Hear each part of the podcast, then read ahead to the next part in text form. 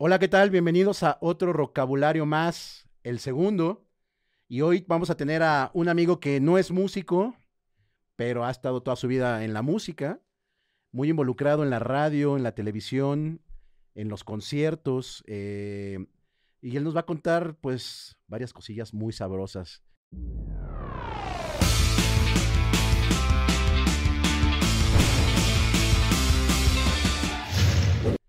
En vocabulario está mi amigo Ponchito Maciel. Ponchito. ¡Bravo! ¡Qué bárbaro, mi Pasti! Pasti, es un gusto, es un placer estar en este vocabulario y como bien lo dices, eh, nunca he sido músico, nunca he tocado ningún instrumento. Lo más que he, he- he tocado es este, pues unas claves, una puerta, alguna morra que se deja o apendeja, este, pero de ahí en fuera nada, na- nada, no, no, nada, nada, nada, ni, ni, ni el, ni el pianosaurio tampoco, güey, le entré. Pero toda mi vida he trabajado en, en, en, eh, como diría el famoso y único carro show, en la industria, en la industria musical y no contaminando, ¿no? Pa- Tenemos doble cero. Entonces hemos hecho radio, hemos hecho televisión, hemos hecho medios, eh, hemos hecho eh, eh, disquera, ¿no? Hemos trabajado, Wow. ajá, eh, eh, como label manager. Entonces, pues todo, todo en base y en relación a la música durante más de 20 años, ¿tú Pues, crees? pues vamos a contar todo eso de tus Por inicios, favor, amigo. lo que quieras, lo que quieras, mi pasti. ¿Qué quieres saber? Pregunta, dispara. Yo, yo recuerdo, eh, ahora sí que vámonos con el, con el rewind. ¿Sí? Yo recuerdo al Ponchito de la radio. Ese, ese, ese, ese estuve siete años, siete años el ponchito de la radio, que en realidad o- o- órbita. en or, or, órbita, exacto. ¿Cómo entra Ponchito de la radio a órbita 105.7, el universo del rock? Es lo que iba a rematar, me ganaste. El universo del rock. Sí, sí, sí, que todo aparte era como con mucho reverb. Cuando entro yo a la radio todavía las cosas se producían en cinta, se cortaban y se pegaban. Eh, ¿Cómo entro? Pues por hacer del destino, güey. Es muy chistoso. Eh, yo estaba de estudiambre en ese entonces, en la universidad. Estudiaba eh, administración, la cual sí terminé. Soy licenciado en administración, aunque no lo crean. Eh, y ¿En qué escuela? En la Intercontinental. En la Ahí, WIC. Esa mera. Ay, Ay, papá. papaya de Celaya. Fresilla, fresilla de la wiki. Pues nah, la verdad no, no, no, no, no la considero que sea una universidad eh, fresilla. e- Es, es como un poco un buffet, hay un poco de todo. Hay, hay- hay buena pompi, ¿no? Y Sí, buena sí. pompi. de- bueno, ¿sabes qué? Es que la, la- la Facultad de Comunicaciones como que tuvo un muy buen momento.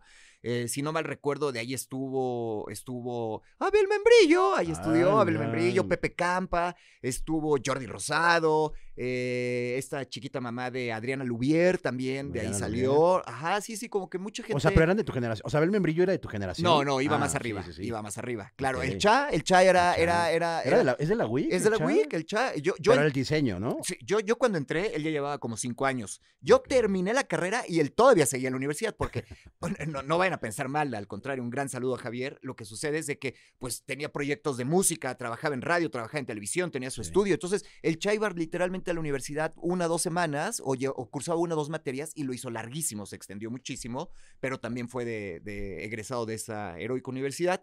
Y bueno, cuando yo entré a la universidad, eh, quería estudiar comunicaciones. En mi casa fue todo un, un crasheo. Ya sabes, ¿cómo que comunicaciones? Te vas a morir de hambre. O sea, No, tus, no". papá- tus papás, tus papás de, de, de- ¿qué, son? O sea, tus papás estudiaron alguna carrera, Mi papá es licenciado en administración. No, mi Ah, mamá no. ok, Este. Ama de casa. Exacto. Sí, yo trabajo con mi papá en el negocio de mi padre. ok. Eh, y entonces, pues, era- eran otras épocas, eran los noventas, ¿no? Entonces, como que no, no, no, no se veía tan bien o no lo sentía tan bien en mi familia. Mi familia que es oriunda de Chihuahua, que son un poco más conservadores. ok. Y entonces la, dije, bueno, pues algo muy sencillo, algo fácil, no me voy a pelear con ellos, voy a estudiar administración, se usa para todo en la vida, ¿no? La administración. Y ya que entro a la universidad, hay un verano, hay un verano que mis amigos de turismo y hotelería se van a hacer sus prácticas a Cancún y tenían rentado un departamento y tenían hecho todo un paquete increíble. Y una de las personas que iban no le dieron permiso y se bajó del viaje. Entonces sobraba un lugar porque era un departamento, pues ya sabes, de estos de varias recámaras y todo en el área de Poctapoc. Y allá, eh, pues ya lo tenían pagado y nada más faltaba la, la parte de, esta, de este chico que se bajó. Entonces, pues yo, había, yo venía de trabajar un verano antes en una madre que se llamaba Ponle el nombre al chimpancé, que era de Pepsi, era una promoción de Pepsi, que la hacía Paco Stanley y Mayito Besares. Imagínate. Ahorré toda la lana y dije, ¿por qué no? ¿Qué hago este verano aquí? Pues me voy al Caribe mexicano. Y me estuve ya tres meses, tres meses y conocí a mucha gente. Y dentro de toda esa gente conocí a la gente de órbita, que fueron a un evento o una peda o no sé Ah, qué. esa órbita ya existía. Ya, ya existía. Obviamente ya llevaban dos años de Ah, existir. ok, ok. Lleva dos años de existir la, la- la estación. Ya los escuchaba, yo, como cualquier güey que escuchaba la radio en ese entonces. Y, y la radio juvenil, pues obviamente era Alfa, era Órbita, era Radioactivo. Era WFM y Rock 101 Rock todavía 101, existía. claro. Mm, los- lo último. Pero ¿no? Rock 101 ya era como de 20 años para arriba, ¿no? De 20. No, ya en ese entonces no era ya más de 30 para arriba. Sí, ya, ya- era, ya era ya más, veterano. sí, Sí, sí, sí. era más, Más de la edad de Trillo. Es- exacto. Más, está- nos está acompañando el día de hoy aquí en el estudio. Pero eh, más de gente viejita. no, más, más de, más de viejitos. Y luego, amigo. Mm, mm. Conozco a esta gente allá en el verano, jangueo con ellos y les digo, oigan, es que yo quiero entrar a la radio. ¿No? Y ya sabes, el típico, ah, sí, claro, por supuesto. Un día, un día entrarás a la radio. Ah, se acabó el verano, regresé a la universidad normal. Y en la primera semana era en ese entonces el Bulldog, el antro mítico de la Ciudad de México, estaba originalmente en Sullivan, Sullivan e Insurgentes. Sí, señor. Bueno, Al lado de Casa Rasta. Ajá, lo- bueno, todavía no existía Casa Rasta ahí, eh, pero es donde a la vuelta estuvo Casa Rasta años después. Eh, en ese entonces eran los jueves universitarios y bien lo recuerdo, costaba 80 pesos los hombres, barra libre toda la noche, las mujeres no cover. Y pues los jueves universitarios era una locura, güey. O sea, se ponía hasta el huevo eso porque pues 80 pesos, ¿no? Y barra libre, todo lo que te quieras embrutecer. Voy ese jueves y me los vuelvo a encontrar a los de la radio. ¿Qué pedo? ¿Cómo están? Bien, tú también, esto y el otro. Oye, pues yo quiero entrar a la radio. Ah, sí, ¿quieres entrar a la radio? ¿Neta? Pero, sí, ah, pero ¿a, quién le dijiste? ¿Te acuerdas? Eh, estaba Iván, estaba, estaba Martel, estaba... El buen DJ. Ajá, eh, si no mal recuerdo estaba Rodrigo Enciso, el. Y El estaban varios, sí, sí, estaba como el crucito, ¿Y te acuerdas quién estaba tocando?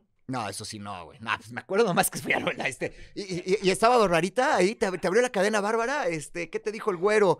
No, no, la neta no me acuerdo El cómo- Pico. El, pico, el pico El sí Pico. estaba, eso sí, él sí estaba. Él sí me acuerdo con su mata Eric Rubinsesca, Ajá. obviamente. Pero por- Llamera. Sí, pero llamera totalmente. Y, y bueno, y seguramente había estado Eric Rubin, seguramente estaba el vampiro canadiense, que era muy amigo de ellos, y ahí jangueaban todos, ¿no? Eh, y bueno, les digo eso, y me dicen, neta, si quieres entrar, güey, por Dios, quiero entrar a la radio. Ah, bueno, pues, ¿qué haces este sábado? No, pues no, no tengo nada. Listo, pues llega Mayorazgo 83 este sábado, Colonia Joco. Colonia Joco, a las 7 de la noche, y tú dices que vas entreando. ¿Así? ¿De what? Sí. Y bueno, pues así llegué, güey, y así me quedé siete años. Así, tal cual. Tal cual. En Antreando. En eh, siete años. Arrancaste en Antreando. Arranqué en Entreando, exactamente, haciendo los enlaces. Eh, y ya de ahí me quedé, digo, siete años en la emisora como locutor, como llegué a gerente de promoción, corté boletos, colgué mantas, anduve en la camioneta. En ese entonces la camioneta era el Trío Galaxia, El Trío Galaxia, claro. porque pues, era el universo del rock. Y me tocó de lleno el tercer aniversario. ¿Quién era el Trío Galaxia? En ese entonces, Ajá. ay, creo, creo que eran, era, ay, no, no, no, la neta no me acuerdo, eran dos morras, una le decían Janis, otra era, era novia del renegado en ese entonces. no, o sea, no, o sea, tengo así como vagos recuerdos, ¿sabes? Después ya me acuerdo que en el Trío Galaxia estuvo César Rosas, que... Que ahora es manager. Exactamente, que ahora es manager, trabaja con los Foo Fighters y Garbage y muchas bandas internacionales. Eh, después el tiempo fue avanzando y evolucionó a Oliver Lugo, al Robocop, al niño, al niño de Grita Radio, Grita. Radio. Le mandamos un saludo al niño.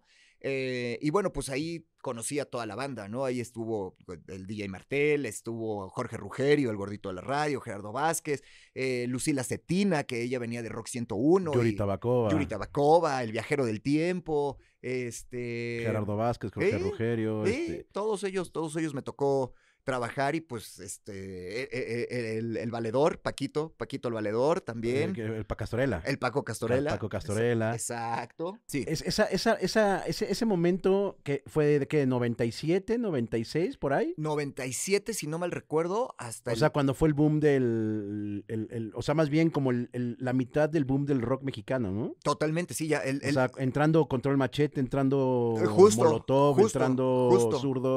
Justo. O sea, cuando fue el momento cabrón del rock mexicano. Totalmente. Ya venía, ya venía muy, muy reventado el rock mexicano porque pues venía con toda esa corriente española y argentina, ¿no? Todo ese rock en tu idioma, que no era mexicano, pero estaba muy presente en México. Y entonces se gestó todo el movimiento de Tijuana, el de Guadalajara, la avanzada regia de Monterrey, todo lo que sucedía en la Ciudad de México con bandas como, eh, como Santa Sabina, La Castañeda, este, de- después, como ya bien dices, pues vino Molotov, eh, Control Machete que salieron a la par, nos tocó cuando llegó, a, a la emisora recuerdo que llegaron los demos de Plastilina Mosh, el demo de Surdoc, eh, y hablo de demos en, en cassette, ¿no? O sea, todavía eran, eran en, en- en cassette eh, a la antigüita, eh, llegó... eh, Molotov, obviamente. Todavía no. lo- cuando la primera vez que vi a Molotov, la alineación que conocemos ahorita de Molotov no era la, la ¿Cuál original. era?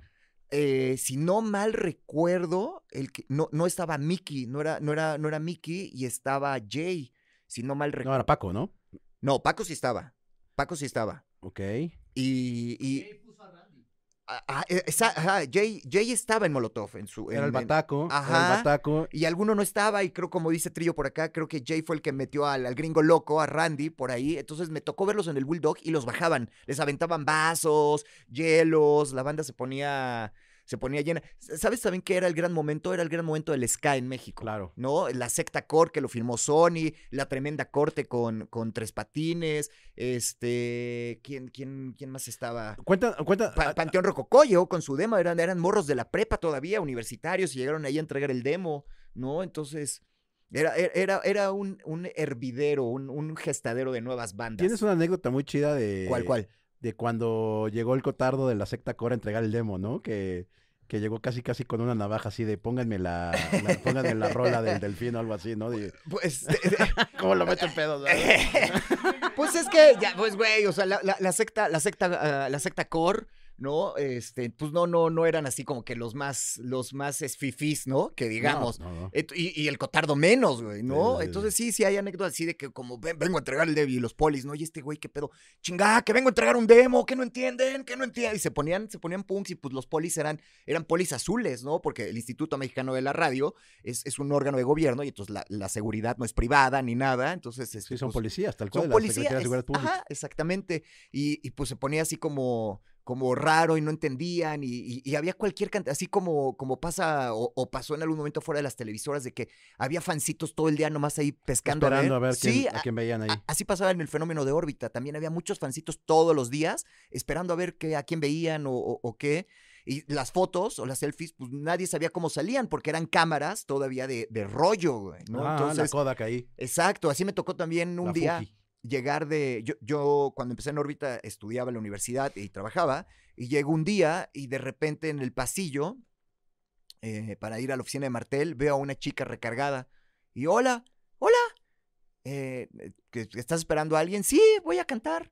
Ah, bueno. Y entonces ya paso y veo a Martel y platico con él y todo. Ah, sí, es que ahorita van a presentarme esta morra, Natalia Lafourcade, ¿no? Ok, Esperando con su guitarra ahí qué para, chido. pues para hacer su casting, güey, ¿no? Entonces, eh, situaciones así, eh, Gustavo Cerati obviamente nos visitó con su estéreo en la cabina, eh, Saúl Hernández, eh, otra, otra anécdota divertida fue eh, los de escape, le- que, llegaron ahí a la... A, a- a la a Sí la son tan contestatarios, amigos. O sea, ¿sí crees que esos güeyes vayan y, y lleguen? en- Ya ves que ya no son ni siquiera la, la alineación original, ya no están todos los originales, pero en ese momento que sí estaban todos los originales con este güey de la voz de ¡Hey, brother! Ajá, to-" pipí o tití, algo así se llama el güey, ¿no? Sí, sí, sí, sí vivían en su mood, sí vivían en su mood, este, recuerdo bien, llegaron con un, con un, con un olor a siete machos, con seis muertos, güey, no, no, no, no mames, eran, A eran, choquía. sí, A paloma mojada olían. a, a paloma mojada después de zumbarse un perro mojado, güey. no, no, no, olía terrible, La terrible, cabina. Sí, la cabina porque estaban ellos, Sí, es que son ¿no? punks, güey. muy ¿no? punks, muy punks, y se pelearon con la disquera porque la disquera los hospedó, pues ya sabes, en un hotel en Reforma, Ah, y claro. así de, ¿cómo, oye, güey? tío, pues, ¿qué, qué,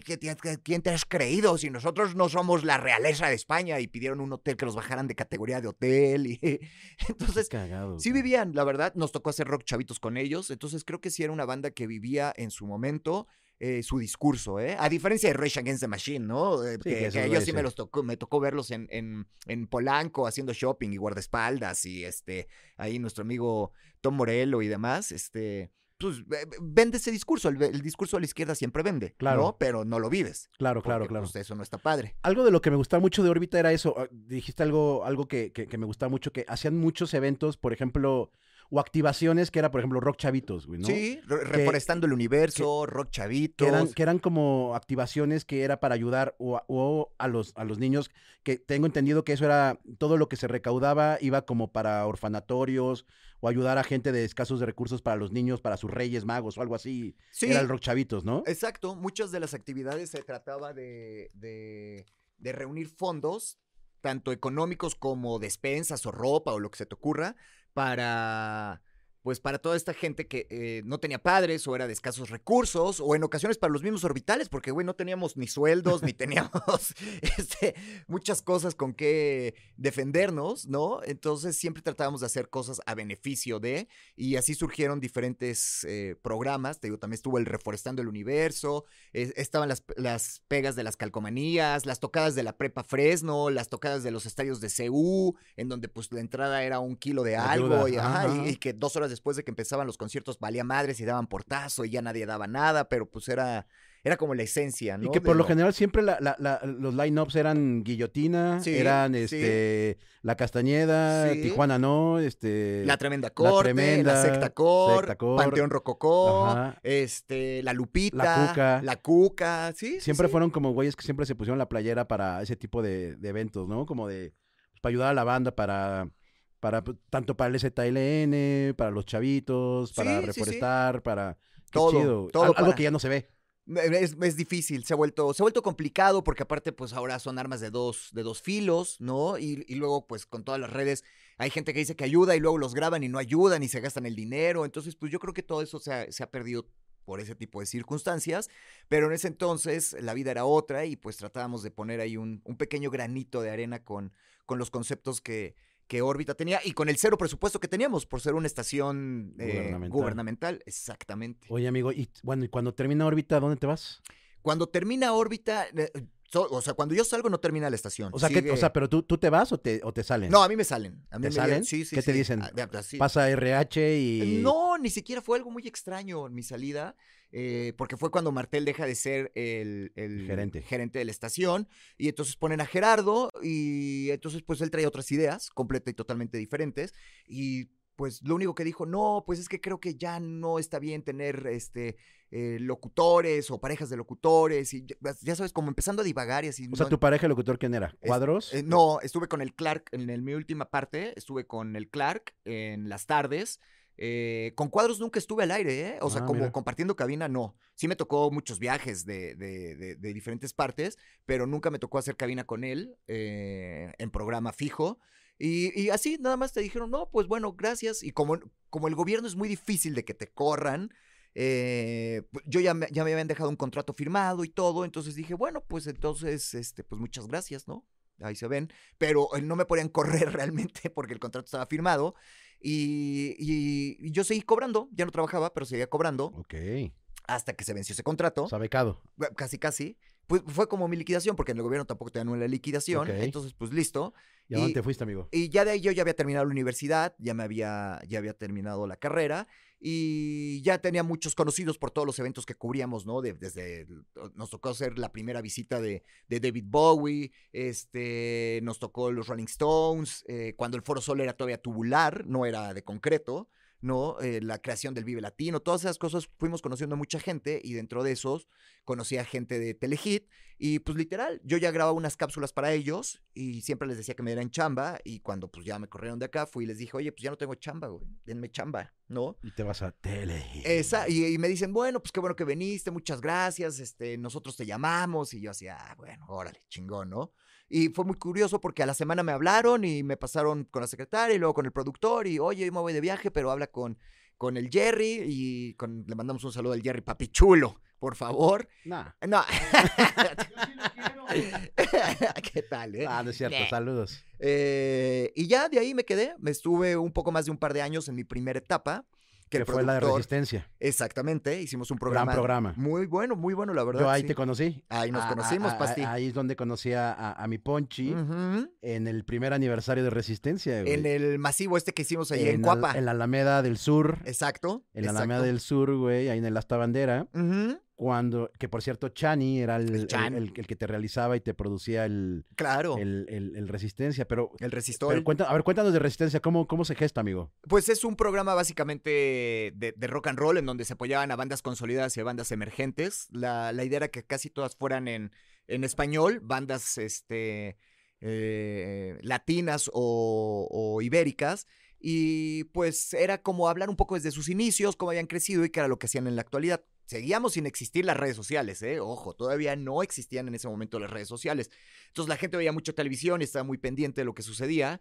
Y así es como surge, ahí es donde conozco al Chan, gran elemento. Hecho no hecho, hecho, yo soy punk, Eh, hecho un- no es lo más cabrón. Exacto. Me dan ganas de perder una cámara, amigo Ah, Chanto. no, bueno, un, un gran punk que me tocó viajar con él, el- literal por el mundo entero, con Chan viaje por el mundo. Sí, qué chingón. Y, y- y así, perdía cámaras, micrófonos, perdía vuelos, perdía la dignidad, este, se me quedaba dormido en cualquier parte, la hacía de pedo, luego, luego le salía a su lado, este, también como... eh, yo, voy a, yo voy a ayudar a todos y en los mostradores de los aeropuertos, así peleando por gente que no conocía, él obviamente en un estado etílico, y yo le decía, güey, a ver, te van a bajar a ti, cabrón, no conoces a esta morra, es que no es justo que la quieran bajar, ¿por qué le quieren cobrar?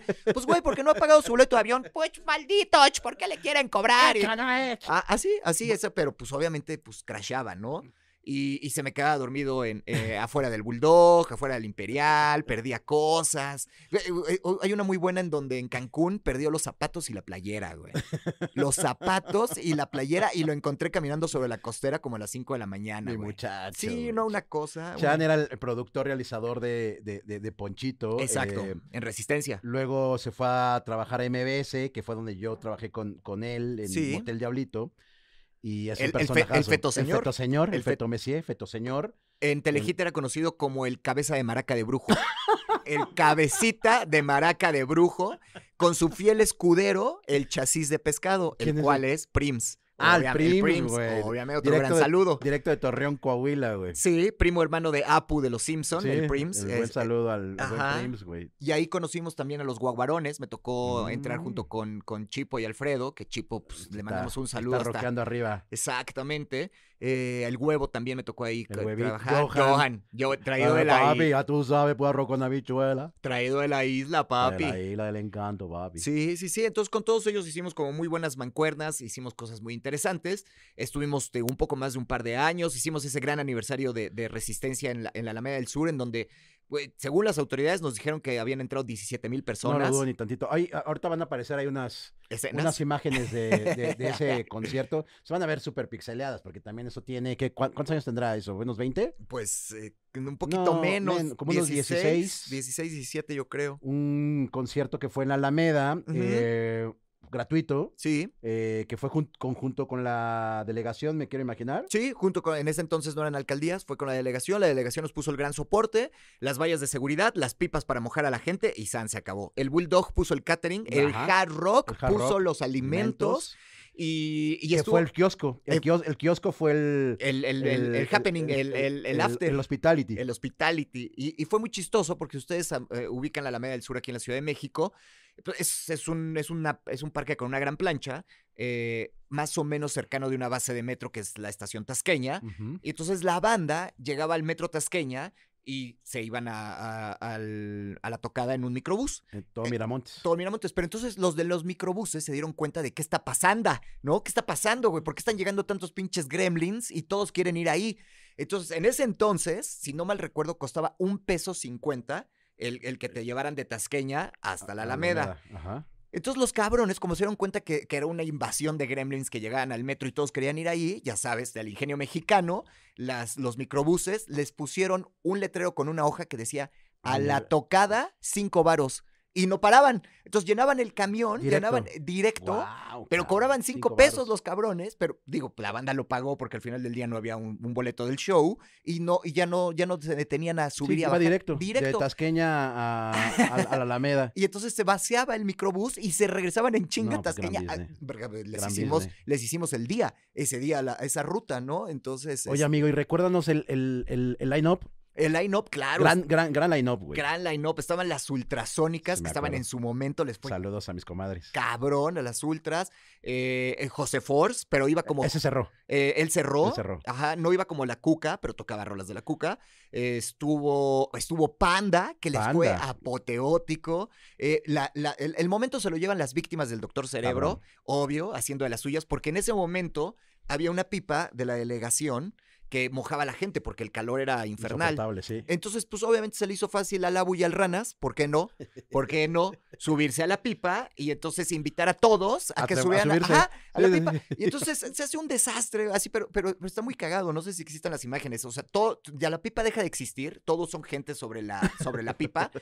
Y, y- y la broma o el chiste se acaba cuando ya no hay agua, ya no sale agua de la pipa. Sí, y sí. entonces, obviamente, el Ranas ya pues tira la manguera y el Abu igual, así a qué hueva, nos regresamos al escenario.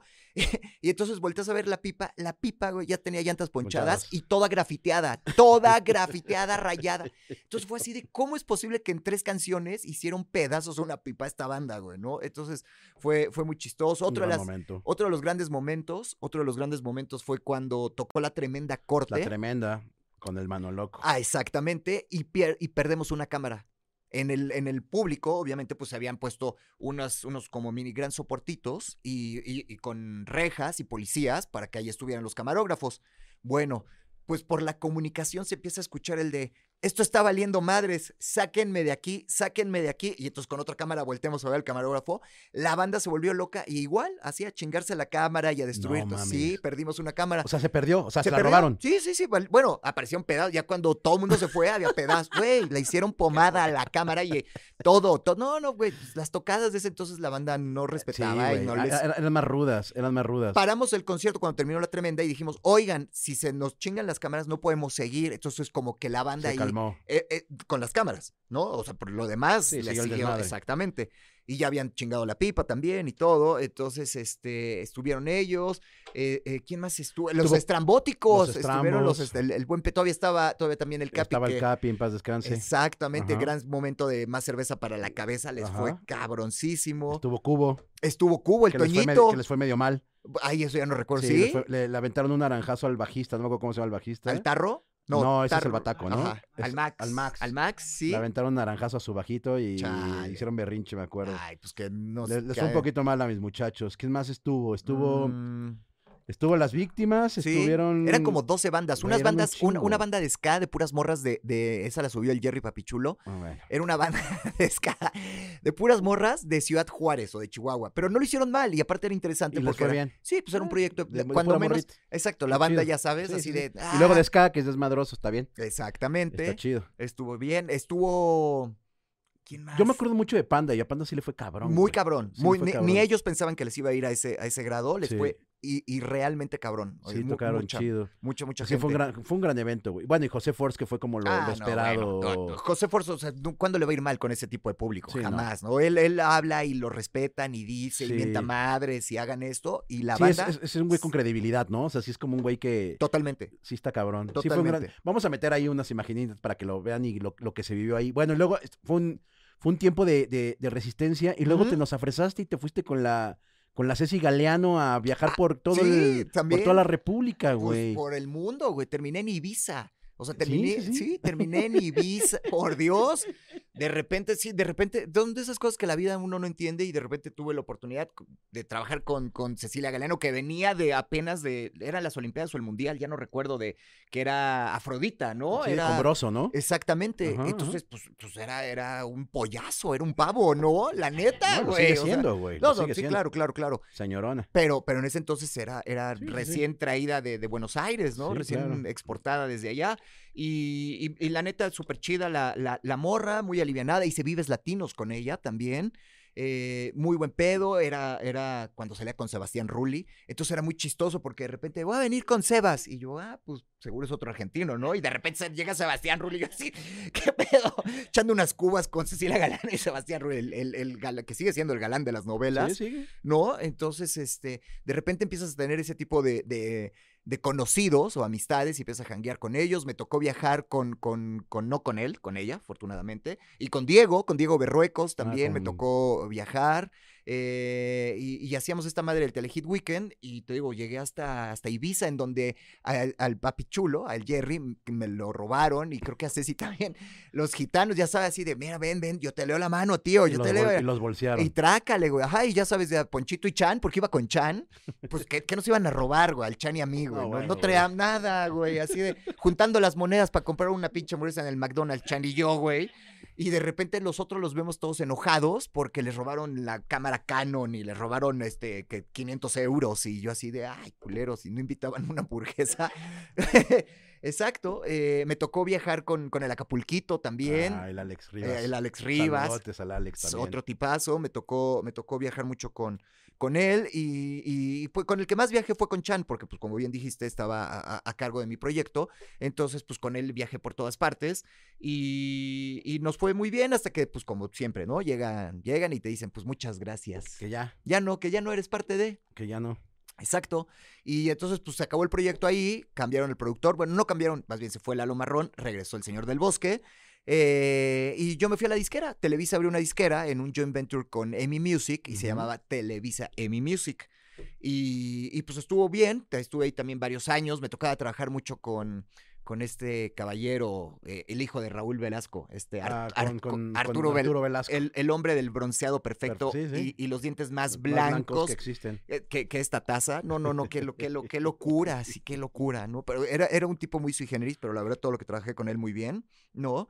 Pero, pero era chistoso siempre llegar y, y te- te- te- verlo rodeado de cinco mujeres. Sí, claro. ¿No? No, no, no, no, no, iba a estar un Axel, ni iba a estar un Rashid, ni un. No, no, no, no. Ahí el, el caballero, o, como, como diría mi amigo el Zacatito, huele bonito, huele. Ah, pues sí, güey. Pues a qué querías que oliera, ¿no? O sea, no iba a Oye. oler a patas y a gordo sudoroso, ¿verdad? Y así, y así como ven a Ponchito que, ha- que, que la ha rolado chingón en el rock, Ajá. también la ha rolado chingón en el pop. Sí, en el pop y, en el... Eh, a mí me tocó eh, eh, los inicios, perdón que te interrumpa mi no, no, no, amigo. eh, el, pues como los, los inicios de que el urbano se volviera lo que es el, el... género urbano. se volviera lo que es el día de hoy, que es el main en el mundo, Sí, ¿no? claro. Porque el urbano, para los que a lo mejor viven en, otra plan, en, en otro planeta, en otra galaxia, no lo sepan, no lo sepan, el urbano lleva toda la vida a existir, ¿no? En Centroamérica, Puerto Rico, Colombia, estos países, toda la vida ha existido, toda la vida. Pero no, no, no se expandía, no salía, ¿no? La semilla no había germinado. Y en los 2000 es cuando empieza a germinar por diferentes partes del mundo y me toca trabajar en la disquera con, con este gran personaje, con Niga. ¡Y ese es Niga! Ajá. ¿No? El Baby Te Quiero, El baby, Bobo. te quiero, bobo. Con otro que también me llevó a viajar por todo el mundo. Fue- me tocó ir hasta las Islas Canarias ¿Con con, quién, él. güey? Con Niga. Ah, con Iga. Ajá, ajá, por, porque era label manager y este... ¿Qué es de Niga ahora, güey? Él sigue trabajando en la música. Pero se como cristiano, ¿no? Siempre lo fue. Ah, siempre lo fue. Sí, siempre lo fue. Eh, Era un artista muy, muy profesional y muy fácil, entre comillas, trabajar con él porque no tomaba, no fumaba, no se desvelaba. Entonces, Ah. exacto, a diferencia de muchos o, sea, no, otros. o sea, no era tan Niga, no, entonces. no, exacto, era cero niga. Ok, ok, ok. Y fue súper ex- exitoso. Tuvo un, dis- un disco ultra mega Sí, exitoso. No, pues con eso vive de seguro todavía, güey. Pues cuando menos los, los derechos de las canciones de ese primer disco, seguro le da para comer y para seguir haciendo todas sus producciones, ¿no? Porque te digo, él sigue vigente y ha- hace un par de años en un Pal Norte, en el escenario ¿Lo, sorpresa. lo- lo llevaron para allá? Ajá, ahí estuvo, exacto. Y también trabajó, y quiero que nos cuentes una anecdotilla de ella, de Belinda, papi. Ah, también me Trabajó tocó. mucho con mi Beli. me- con- bueno, y con mi Eisa. Yo, yo, yo, la verdad, la primera vez que la conocí, la conocí en el comedor de Televisa San Ángel. Ahí fue la primera vez que la conocí, eh, cuando estaba haciendo las pruebas para, para Lola. Era, un- era una... Érase una vez, ¿no? exactamente.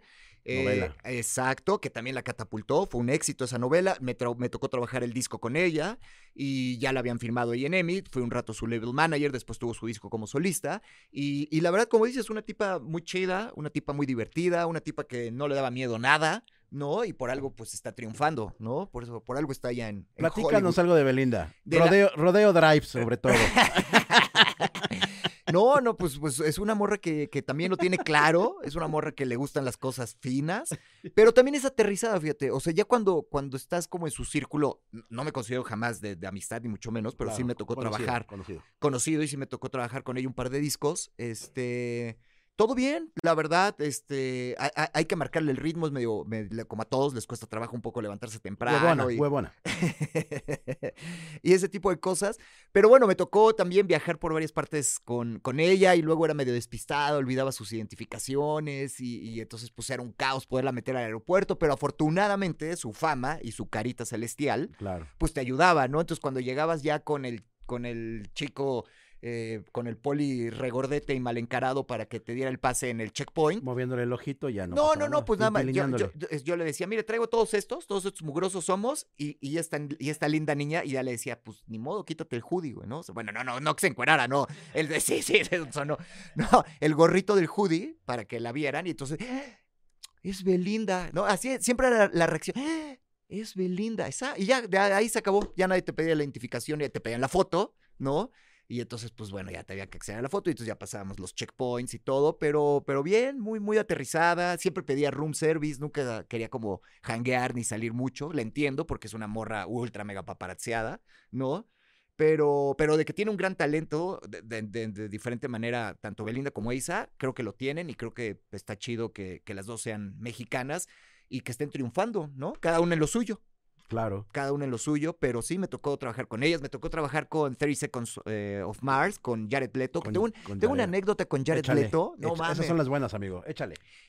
Sí ubican todos Jared Leto, ¿no? Claro, Bueno, un güey hermoso, precioso. Ajá, para la banda que, no- que nos está viendo, a lo mejor digan, no, ¿quién es Jared Leto? Bueno, fue el guasón hace poco de este Joker que todo el mundo nos quejamos, que dijimos qué pinche, pero... Creo que es el, el guasón más malo que ha habido. Sí, ¿no? pero ya le volvieron a dar la chamba, pero es un güey que ya ganó Oscar, Globo de Oro, este, con la de Dalla- Dallas Boyers Club, o sea, es, es- es un actor de primera, sale, sale en el Club de la Pelea, salió en muchísimas El películas. Milk, ¿no? También sale el Milk. En Requiem for a Dream, es... es, es- Requiem también. Ajá. claro.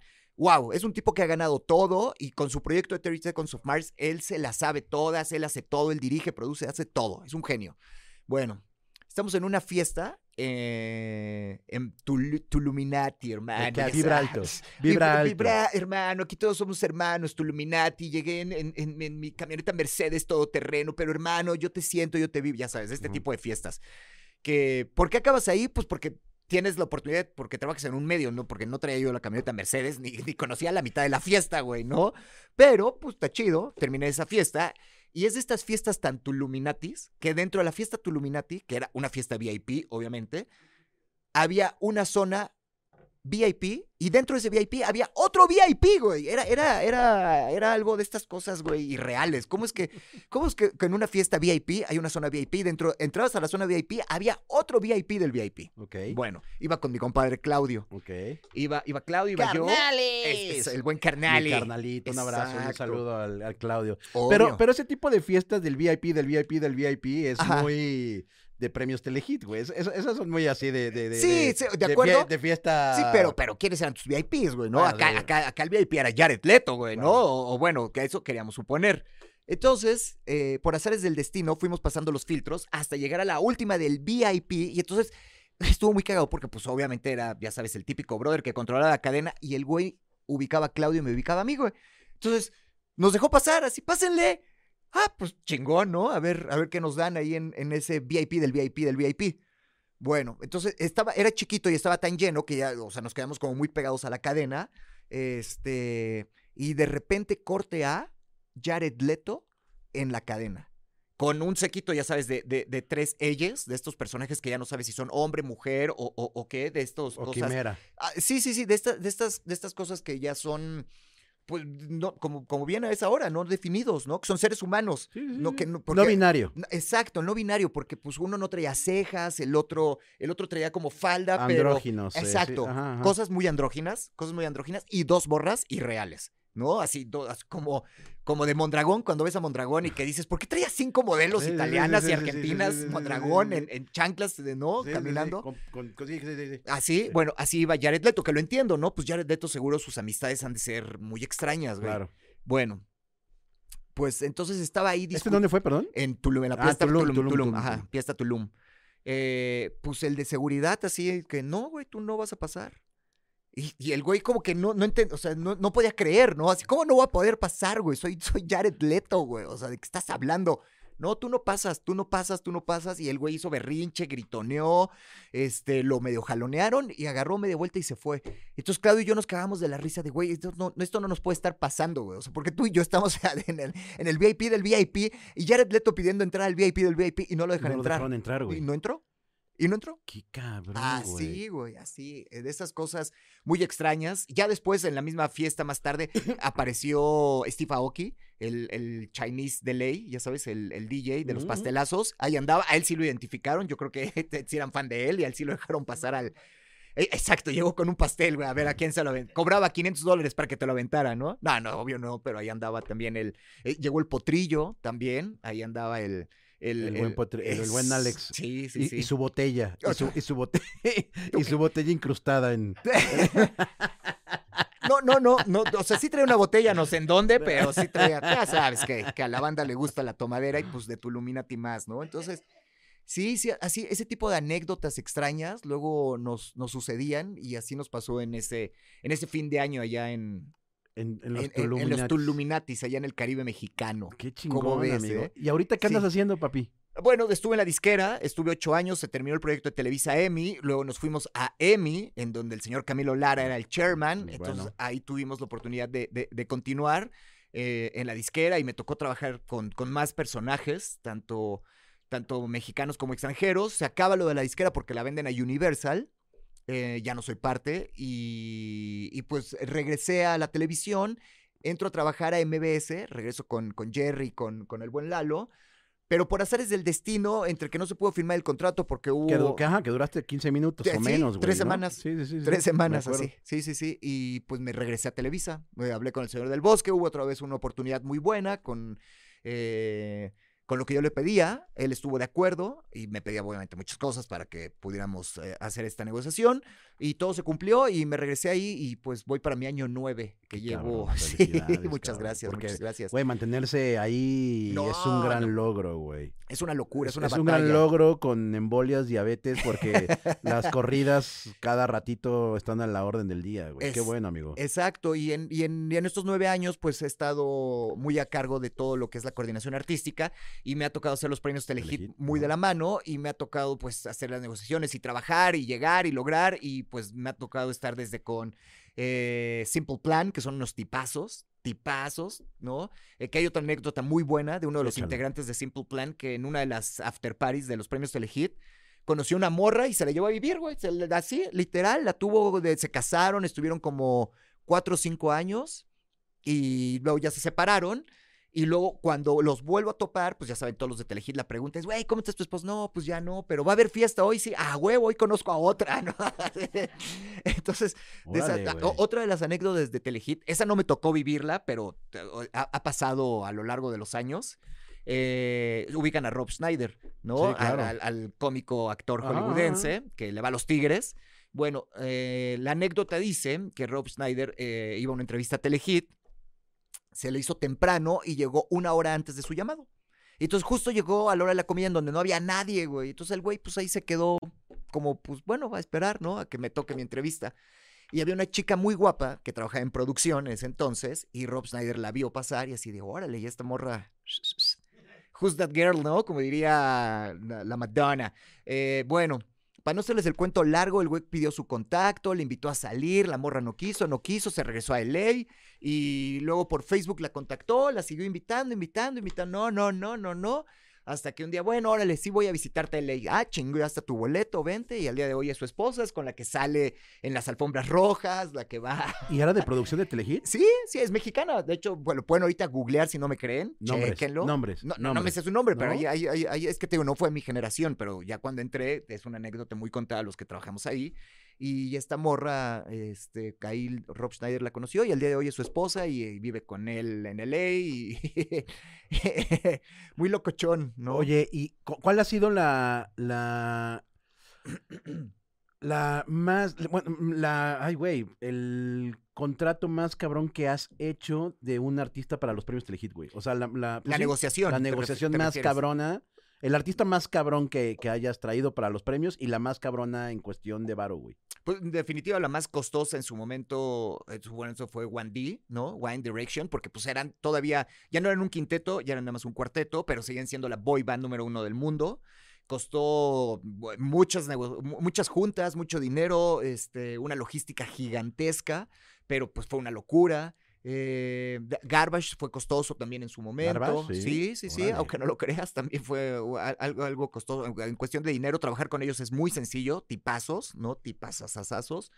Este, Bush Vig, ¿no? El creador de, de ese sonido de, de Nirvana y demás. O sea, güey, pues, que, ajá, cuando lo recibes, te, te- me dio un abrazo y todo, y lo primero que me dijo, ¿y dónde están las coronas y el tequila? Órale. Y, literal, güey, conseguirle coronas y tequila, ¿no? y, y- y con eso, todos, todos felices. Este. Pues fue, el que, fue, fue el productor de. Pero el del, del, del morrito, ¿no? El del el Nevermind, ¿no? Ah, sí, sí, el del sí, del Nevermind. Nevermind, ajá, del sonido Nirvana, tal cual, de, de, Cabrón, de, de, de- de eso y de, pues, de muchos otros. De otras bandas más, güey. Exactamente. eh, trabajar con, con ellos, increíble. Eh, Fifth Harmony también fue algo como, como difícil porque pues también las morras estaban, no habían explotado al grado que Son las de explotaron. Work It, ¿no? Las de Worth It, exacto. Work It. Es, eh, que es donde está Camila Cabello, de donde salió Camila Ah, Cabello. ahí- Ah, entonces me tocó conocer a Camila Cabello. Eh, en ese entonces, antes de que pues, fuera la pareja de Sean Mendes y, de- y que ahorita es la, la hot latina número uno, la hot latin gringa. Este, chiquita, chiquita, chaparrita, muy, al- muy alivianada la morra. Eh, los Jonas Brothers también nos costó, puta, se nos tambaleaba si iba, no iba, esto, el otro, hacer, trabajar con ellos también tipazos. Trabajar ¿no? con J Balvin, ¿cómo es, güey? Eh, fí- Fíjate que con J Balvin, cuando a mí me tocó trabajar con él, era todavía muy joven, no estaba ni siquiera tan tatuado, ni, ni era la estrella que era ahora. Y la verdad, eh, un tipo que quería comerse el mundo, es lo único que te puedo decir. Cuando me tocó hacer cosas con él, era un tipo que quería comer, que él, él tenía claro en su cabeza a dónde iba, ¿no? Y, y que lo ha logrado, ¿no? Entonces, al- algo que José lo ha hecho brutalmente. Creo que ahorita ya se han medio, pues como a todos, ¿no? Esa batalla que se, que se enfrascó con, con Residente de Calle 13 y que reclamando de que boicota los Grammys y, y- y- y demás. Ah, ya, ya, eso, pues, Diego, se volvió un poco crazy. Pero, pero, pues, ¿quién soy yo para estar juzgando a, a ese monstruo del urbano? A mí, a mí me gusta más lo que hace eh, J Balvin, que cuenta lo que hace Bad Bunny o lo que hace Claro, Maluma. ¿no? A mi gusto, a mi gusto, ¿eh? Porque también sé que, que los otros dos son otros monstruos, ¿no? O sea, lo que hace cada uno en el urbano están, están brutales, ¿no? Y, y, y pues trabajar con todo este tipo de estrellas, eh, pues es, es- la verdad me ha gustado mucho. He tratado de hacerlo de la manera más ligera y más fácil, ¿no? No meterse... haces muy bien, amigo. Muchas gracias, no meterse en problemas, pero la verdad, eh, ¿sabes cuál ha sido el peor artista? ¿Quieres que te diga cuál ha sido? Por favor. Ah, sí, sí. Por favor. Vamos, un día intentamos hacer una fecha con DJ Malacopa. no mamen, en la patada en los huevos, DJ Malacopa. Quería bolsitas de no sé qué, quería que la limusina que pasaba día por él. le- les voy a contar una anécdota muy Espera, rápida. espera, espera. La limusina que pasaba por él quería que la manejara un simio como el de Michael Jackson, güey. Así cosas. Y quiero un bowl con puros M&M's rojos, güey. No, no, no, no, no, no, no, no tienes una idea de lo que era DJ Malacopa hacer fechas con, con el NAR. Un día, un día vamos al, al Sonora Grill, güey. Ah, eso está increíble.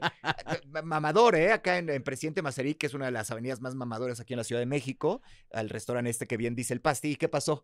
Güey, ah, pues llegamos al Sonora Grill, güey, y este, pues Ponchito es conocido, pues sale en la tele, güey. Pues, pues, pues, güey, es un gran PR, güey, es un gran, pues sí, es un gran güey de business, de music business, güey, business, business, güey, y este, pues yo entro y, y quedé de ver a Ponchito ahí en el, en el Sonora, güey, con los amigos.